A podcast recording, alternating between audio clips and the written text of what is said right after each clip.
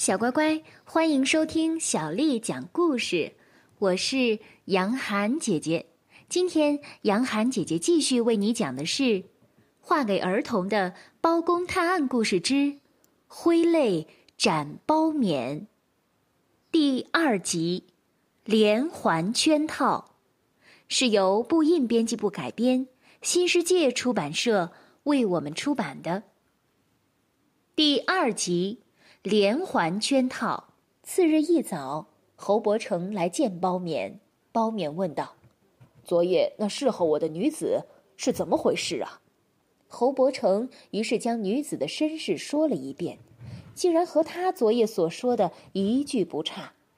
这侯伯成随后叹了一声说：“只可惜我侯某人是心有余而力不足啊。”包勉也不知是晕了头，还是年少无知，竟然说道：“待我回到县衙，先将库银支借了，等日后再设法补上。”侯伯成一听，立刻摆了摆手，说道：“哎，万万不可，万万不可呀！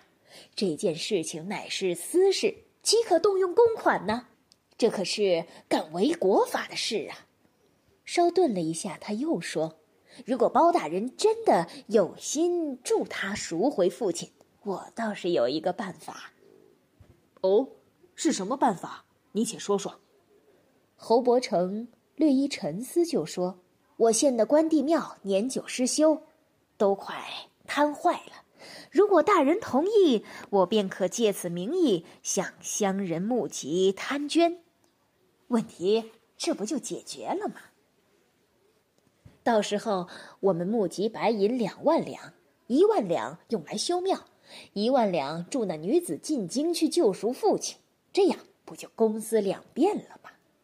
包勉一听觉得有理，便说：“好，这事儿就交给你来办吧。”侯伯成于是叫出那女子，对他说了包勉的好意。那女子当下就跪着哭道：“包大人真是我的再生父母啊！”我愿意立刻就随包大人回到县衙，早晚服侍包大人，报答您的恩情。这包勉并不是贪恋女色的人，一听他说出此话，脸上不禁露出了为难的神色。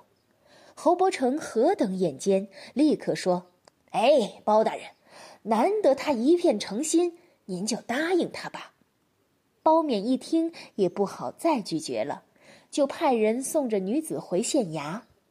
话说那侯伯成获得包勉的允许，假借重修关帝庙的名义，大肆搜刮民财。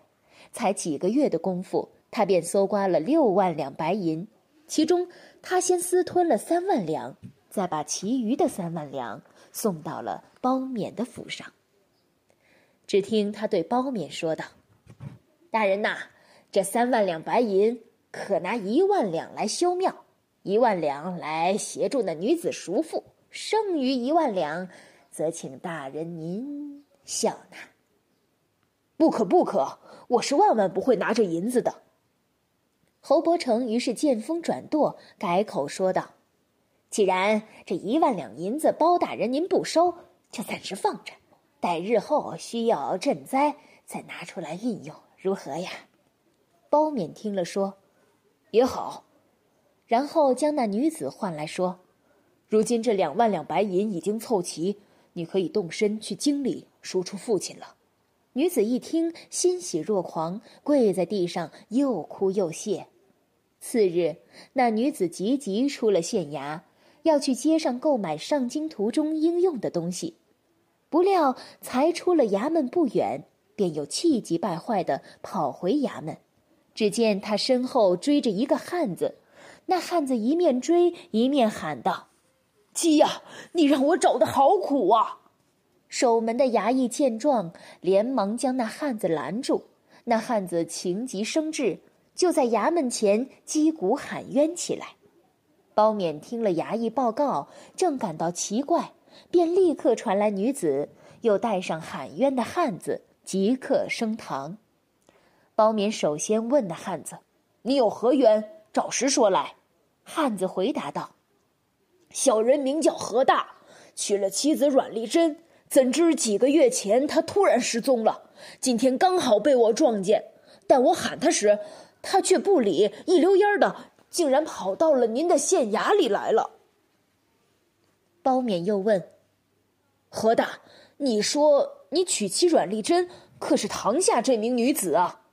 何大回答：“正是。”包勉大感奇怪，这女子分明是侯伯成府上的丫鬟，如今住在县衙里，正要进京救赎父亲，怎么会是眼前这何大的妻子呢？包勉于是转头问那女子：“你的本名可叫阮丽珍呢？”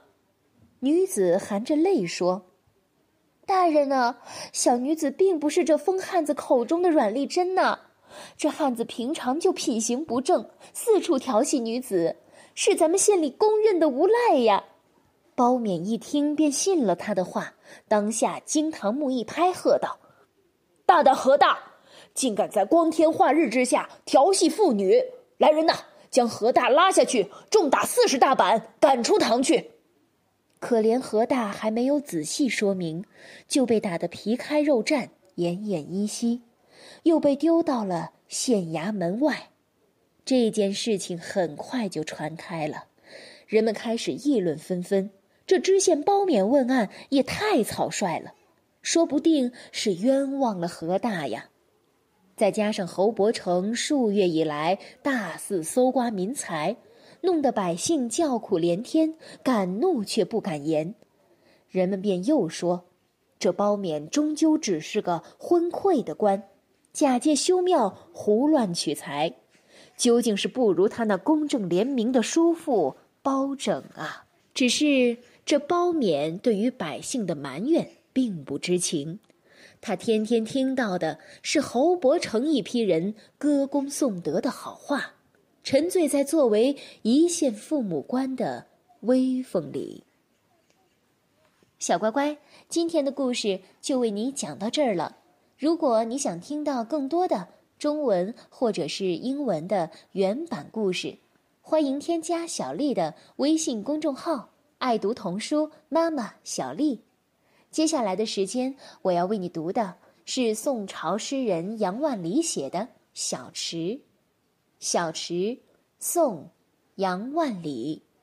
泉眼无声惜细流，树阴照水爱晴柔。小荷才露尖尖角。早有蜻蜓立上头。小池，宋，杨万里。泉眼无声惜细流，树阴照水爱晴柔。小荷才露尖尖角，早有蜻蜓立上头。小池，宋，杨万里。泉眼无声惜细流。树阴照水爱晴柔，小荷才露尖尖角，早有蜻蜓立上头。小乖乖，晚安。